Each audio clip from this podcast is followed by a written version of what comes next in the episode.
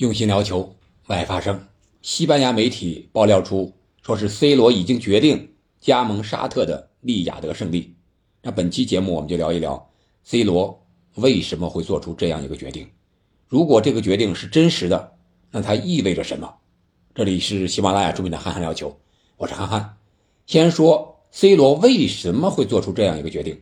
其实我们都知道，C 罗还是希望能够在欧洲，在五大联赛，在顶级联赛，特别是能够参加欧冠联赛的这些球队踢球。那为什么他突然之间就决定加盟利雅得胜利了呢？我想，他在世界杯之前接受摩根采访，啊，爆料出曼联内部的一些问题，看不上这个朗尼克呀、滕哈赫的战术，等等等等。成了一个永远填不平的坑啊！真是现在无人敢接盘。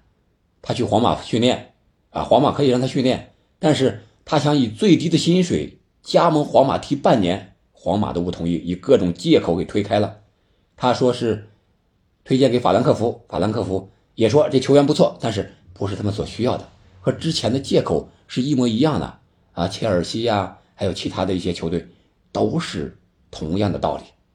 我想，摩根的采访确实让摩根这位 C 罗的忠实粉丝大赚特赚了一把，但是却是给 C 罗挖的一个大坑啊，永远无法填平。C 罗吃了这个亏了。我想这是一个非常重要的原因。那我们聊一聊，这意味着什么呢？我想至少有这么几个方面吧。总的来说是两个方面，一个是结束、终结，一个是重生。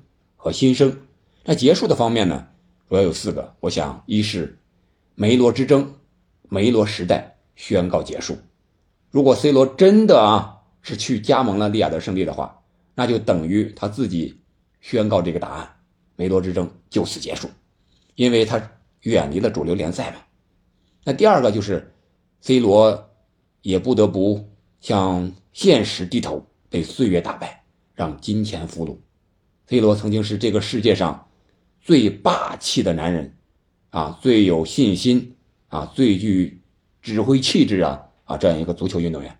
但是到了三十七岁的年龄，在本届世界杯上止步八强之后，也只能眼含泪水，默默的离去。第三个，我想就是 C 罗的五座金球啊，什么欧冠呀、欧洲五大联赛的各种进球记录啊、出场记录啊，就此。也就终止了。那第四个方面就是，下一届欧洲杯，甚至欧国联还有世界杯，葡萄牙很有可能就没有 C 罗的名字了。虽然他还想参加下一届世界杯，但是如果他到利雅得胜利之后，显然他的水准更是不行了。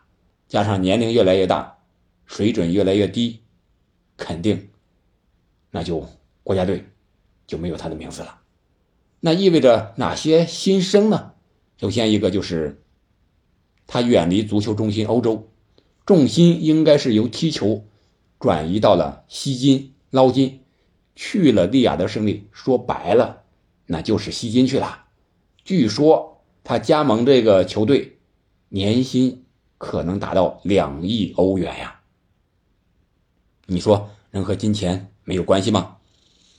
那另外一个就是亚冠冠军之争可能会更加激烈，C 罗有可能获得亚冠，这也是金球奖这个级别的球员加盟亚洲球队的一个新时代了。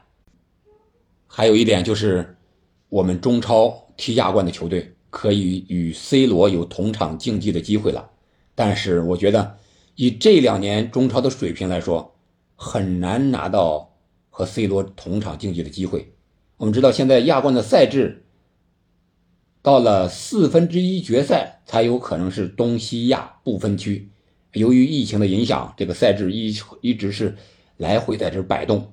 嗯，所以说，我觉得中超球队要想和 C 罗竞争同场竞技，可能还需要付出更多的努力。那最后一点呢，我想说的就是。C 罗是一个永不服输的人，年龄在这儿，足球场没有办法，那他可能去时尚界呀、商业呀，或者其他的领域啊，也许几年之后，会让我们见到另一个无所不能的新的 C 罗。好了，这就是我对 C 罗加盟利雅得胜利这件事情这个新闻的一些看法。你觉得这件事会成为现实吗？如果成为现实，C 罗在未来几年会变成什么样子？欢迎在评论区留言，我们下期再见。